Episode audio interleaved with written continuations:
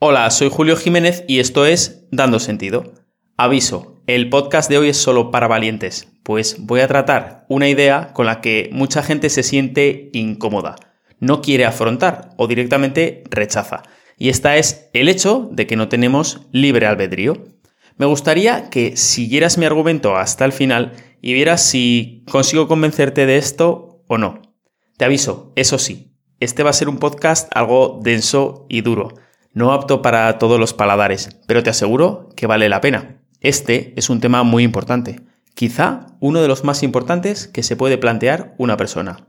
Y es un tema sobre el que quería hablar desde hace mucho, mucho tiempo. Confía en mí, acompáñame y filosofemos un rato juntos. Después, en la sección del texto semanal de hoy, para suavizar un poco, solo te leeré una breve poesía del genial autor David White. Así que todo eso y mucho más es lo que os espera esta semana en Dando Sentido. Bienvenidos.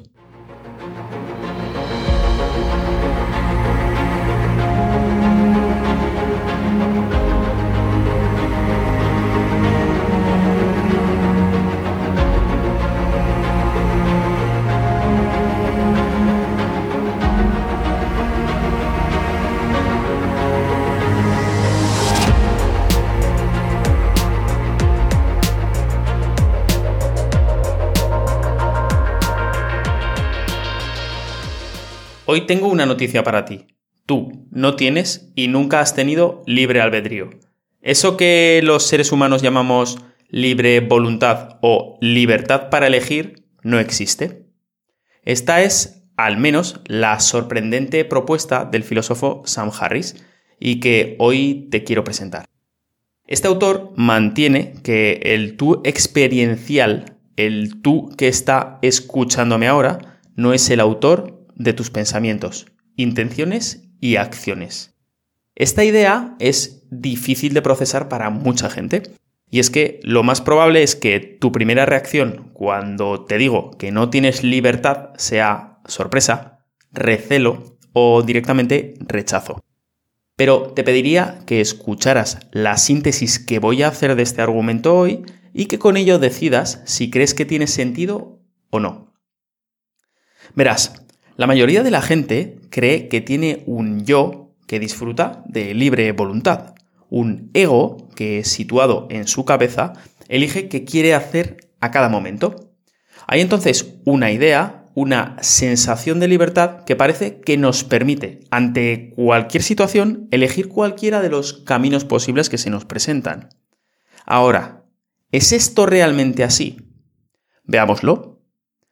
Antes de empezar, un aviso obligatorio. Hay gente que encuentra la idea de que no tenemos libre albedrío molesta, incómoda o preocupante. Hay gente para la que, por los motivos que sea, solo pensar en esta posibilidad les hace sentir un fuerte nerviosismo. Aquí has de ser tú el juez. Si entretener la idea de que no eres el autor de tus acciones te ocasiona cualquier tipo de estrés mental, por favor, simplemente deja de escucharme y vete a ver a lo mejor algún otro episodio del podcast. Eso sí, yo personalmente no encuentro ningún problema en pensar de este modo acerca de cómo las personas nos movemos por el mundo y en qué basamos las decisiones que dan forma a nuestras vidas. De hecho, lo encuentro no solo bastante más lógico, sino positivo e inspirador. Entre otros motivos, porque elimina la tendencia que tenemos a odiar a la gente que no se comporta como queremos o a juzgarnos duramente por nuestro pasado. Además, que quede claro que el hecho de que no te guste pensar en algo no lo hace menos verdad. Entretener estas ideas para examinar si son verdad es el juego de la filosofía, así que vamos a jugar. La idea del libre albedrío se basa en dos supuestos. El primero es que, en cierto modo, somos libres para haber actuado diferente a cómo lo hicimos en el pasado. Tuvimos la opción de elegir otra profesión, otra casa, otra pareja, otro coche. La segunda es que nosotros somos la fuente consciente de la mayoría de nuestros pensamientos y acciones en el presente.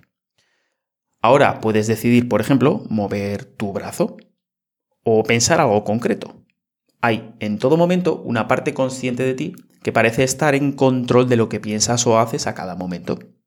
Y ahora es cuando llega la sorpresa. Tenemos todos los motivos para pensar que estos dos supuestos que te acabo de contar son falsos. Explicaré por qué. Todo evento tiene su causa. Todo lo que ocurre, por tanto, viene de un estado previo concreto del universo. Mires donde mires, hay patrones de eventos. Y todos estos eventos tienen causas previas. No hay nada que ocurra en todo el universo que no venga de algo anterior. Nada aparece de la nada. Esto no admite discusión posible.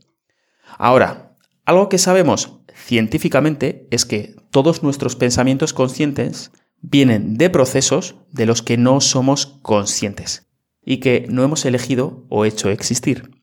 Y es que tú no elegiste a tus padres, no elegiste tus genes, no elegiste el país, la cultura o el entorno en el que naciste.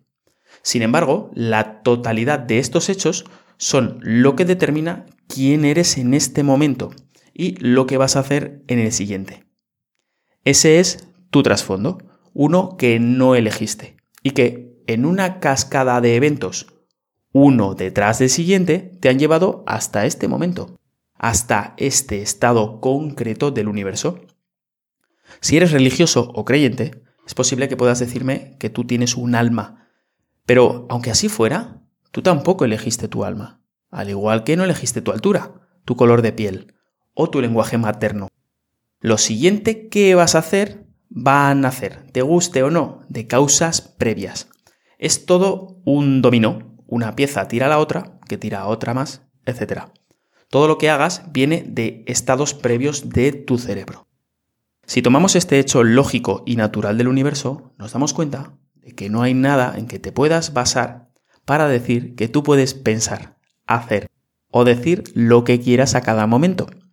No puedes huir del hecho de que lo siguiente que vas a pensar o decir venga de causas anteriores, porque hacer esto requeriría un universo que no existe, un universo en el que no estás viviendo, un universo imposible en el que causas previas no generan consecuencias posteriores. No queremos pensar que somos olas rompiendo contra la costa, pero así son las cosas. Todos tenemos la sensación de que conscientemente actuamos con nuestros cuerpos como deseamos a cada momento. Sin embargo, no sentimos que conscientemente podamos parar el latido de nuestro corazón o controlar nuestro hígado. Pero en cambio, sí parece que podemos decidir mover nuestro brazo o decidir qué vamos a cenar. La idea que creemos es que si echaras atrás el tiempo al estado exacto en el que estaba el universo hace unos minutos, podrías decidir algo distinto a lo que has decidido. Podrías haber decidido no escuchar este podcast. No hay una sola célula en tu cuerpo o en tu cerebro que tú, el sujeto consciente, haya creado. Ni tampoco una sola influencia que haya venido del mundo exterior, que tú hayas hecho aparecer. Sin embargo, todo lo que piensas, dices y haces viene de este océano de causas previas.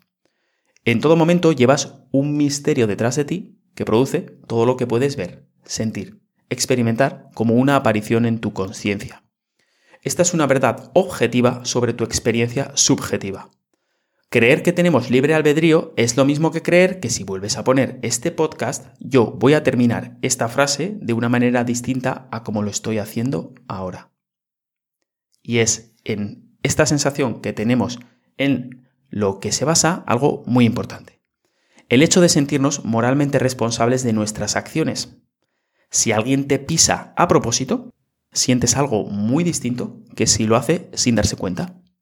Porque si piensas que lo ha hecho a posta, sientes que podría y debería haberse comportado de otra manera. La persona tenía esa opción. Es por eso esta comprensión tan lógica y que mucha gente rechaza puede ser la base para la compasión. Puede funcionar como un antídoto para el odio y para el orgullo, tanto hacia los demás como hacia uno mismo. Puede hacer que cambiemos nuestra perspectiva acerca de la venganza como un castigo a alguien que ha hecho algo malo. Ahora, si no tenemos libre albedrío, ¿por qué hacer nada? ¿Por qué no sentarse y esperar a ver qué pasa? ¿Cómo puede ser entonces que algo importe? Porque las elecciones que hacemos importan, aunque no sepamos de dónde vengan. Las elecciones que hagas ahora van a ser la causa de las siguientes acciones que tomes en el futuro. Si logras algo en base a tu esfuerzo porque has tomado la decisión de hacerlo, es el hecho de haber tomado la decisión lo que ha causado que llegues a conseguir lo que querías. Así que la elección, el razonamiento deductivo o el esfuerzo siguen estando ahí. No es que estuvieras destinado a lograrlo. Determinismo no es fatalismo.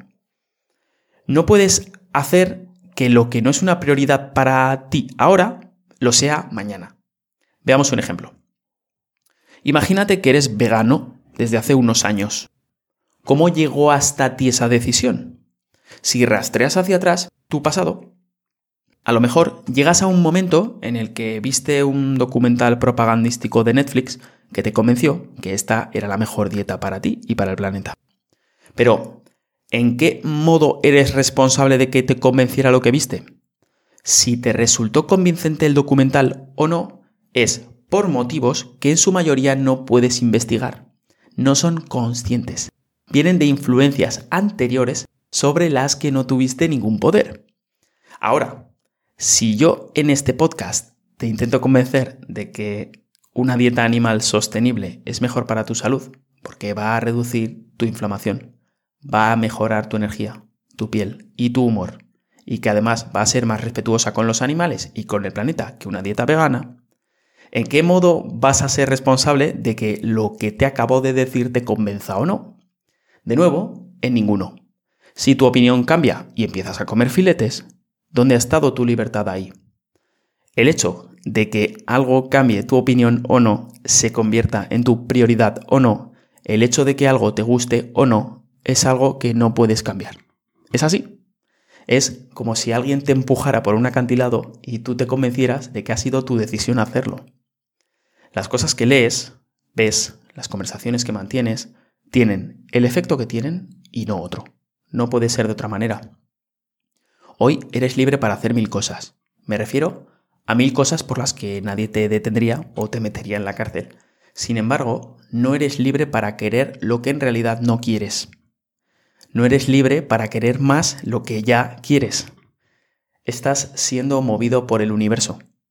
Pero aún así, las elecciones siguen importando, porque las causas siguen importando.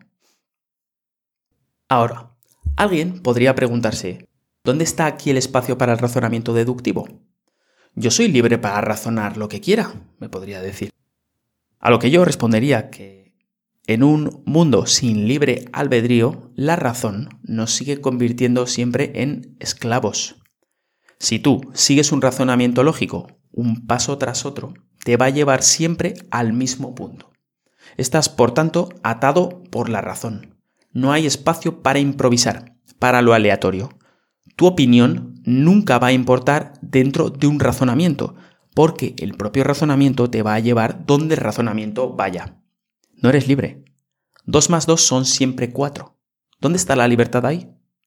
Alguien que piense que dos más dos son cinco se encontrará problemas allá donde vaya, porque el universo se le opondrá a cada paso, empezando con los dedos de su propia mano.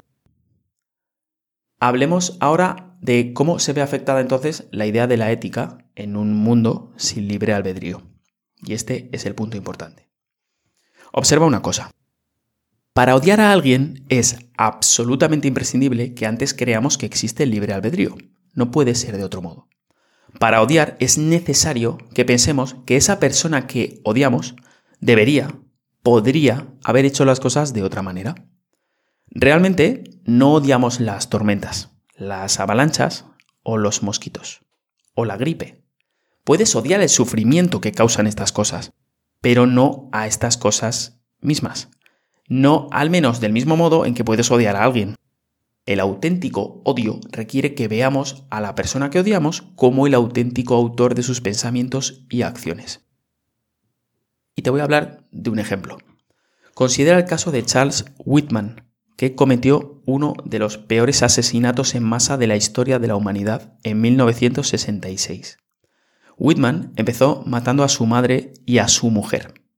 Y a la mañana siguiente subió a una torre en la Universidad de Texas con un pequeño arsenal y pasó las siguientes dos horas disparando a la gente que pasaba de manera aleatoria.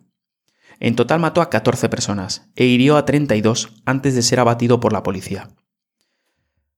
A primera vista, parecería que Whitman es la quinta esencia de la maldad humana. Pero sin embargo, dejó una nota de suicidio. Una nota en la que se quejaba de que llevaba meses notando cómo su comportamiento se había vuelto totalmente inexplicable. Su mente se llenaba por momentos de pensamientos irracionales. La mayoría de ellos llenos de impulsos violentos que él creía que no iba a poder mantener bajo control durante mucho tiempo. Se quejaba también de terribles migrañas.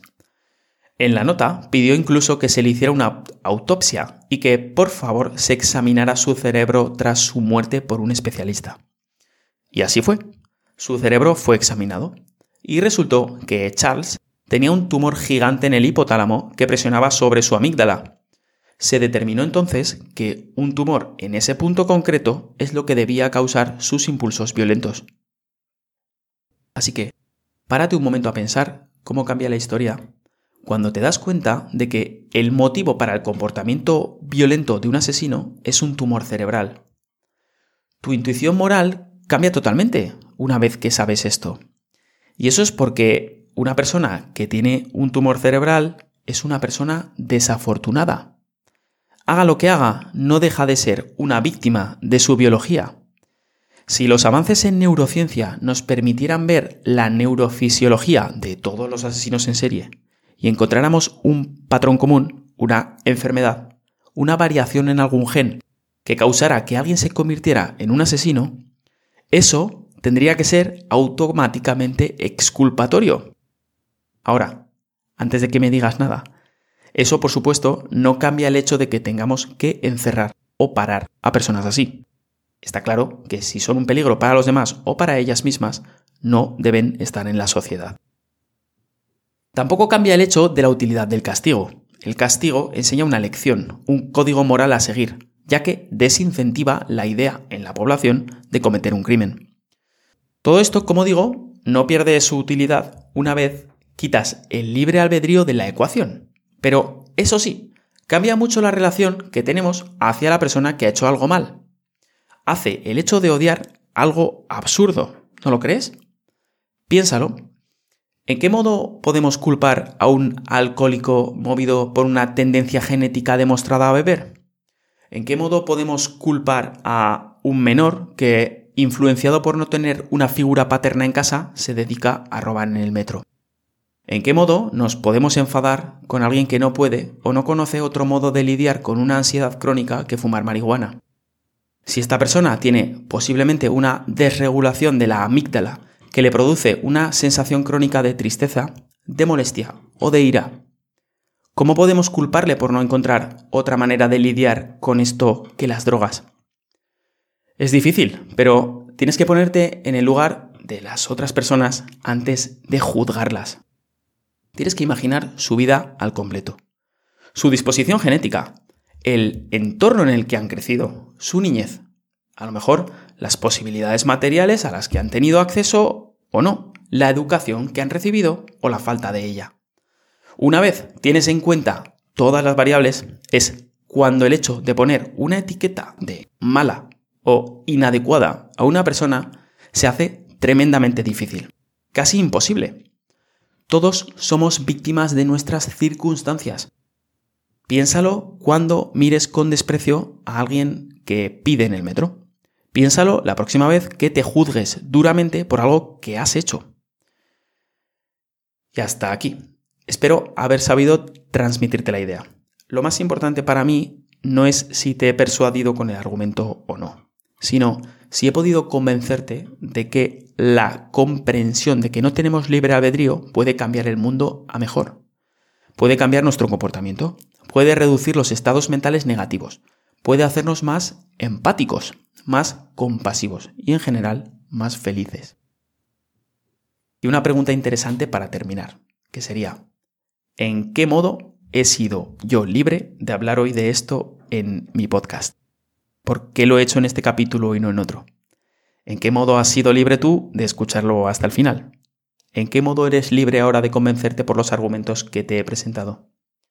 Por favor, saca la lección positiva de todo lo que te acabo de contar o no. En cualquier caso, no eres libre para hacerlo. Y hoy, en el texto semanal, te quiero leer un poema breve del autor David White. Esta es una poesía muy especial para mí, una en la que se puede entrever el aura contemplativa, meditativa que pone este poeta en todos sus trabajos. Así que te pediría que la escuches desde una posición algo distinta. No lo hagas desde la cabeza, intenta hacerlo desde el corazón. No intentes descifrar nada o utilizar la lógica por un momento. Deja que las palabras simplemente lleguen. Tómatelo casi como si fuera una meditación guiada. Mira a ver qué efecto tiene en ti escuchar poesía desde este punto de vista. Así que, estés donde estés, relájate. Toma una respiración profunda. Lleva los hombros hacia atrás. Haz una respiración más. Inspira por la nariz hasta el fondo del abdomen y expira. Muy bien. Vamos a escuchar ahora a David White. Y el poema se llama Todo te está esperando. Tu gran error es actuar el drama como si estuvieras solo. Tu gran error es actuar el drama como si estuvieras sola, como si la vida fuera un crimen astuto y progresivo, sin testigos de las pequeñas y ocultas transgresiones. Sentirse abandonado es negar la intimidad de lo que te rodea. Seguramente, incluso tú, a veces, has podido sentir toda la grandiosa variedad, la presencia expansiva y el coro que desplaza tu voz de solista. Date cuenta de cómo la jabonera te da permiso y el pestillo de la ventana te otorga libertad. Estar alerta es la disciplina oculta de la familiaridad. Estar alerta es la disciplina oculta de la familiaridad. Las escaleras son tu maestro de las cosas que están por venir. Las puertas siempre han estado allí para asustarte e invitarte. Y el pequeño altavoz del teléfono es tu escalera soñada hacia la divinidad. El pequeño altavoz del teléfono es tu escalera soñada hacia la divinidad. Deja el peso de tu soledad y facilita la conversación. La tetera está cantando aun cuando te vierte el agua. Las ollas en la cocina han dejado su arrogante indiferencia y han visto por fin lo bueno que hay en ti. Todas las aves y criaturas del mundo son, indescriptiblemente, ellas mismas. Todo, todo, todo te está esperando. Y hasta aquí el programa de hoy. Me despido, como siempre, con una frase. Y esta semana es... Posiblemente la verdad más contraintuitiva del universo es que a más das, más recibes. Entender esto es el principio de la sabiduría. Muchas gracias, nos vemos la semana que viene, cuídate, un abrazo.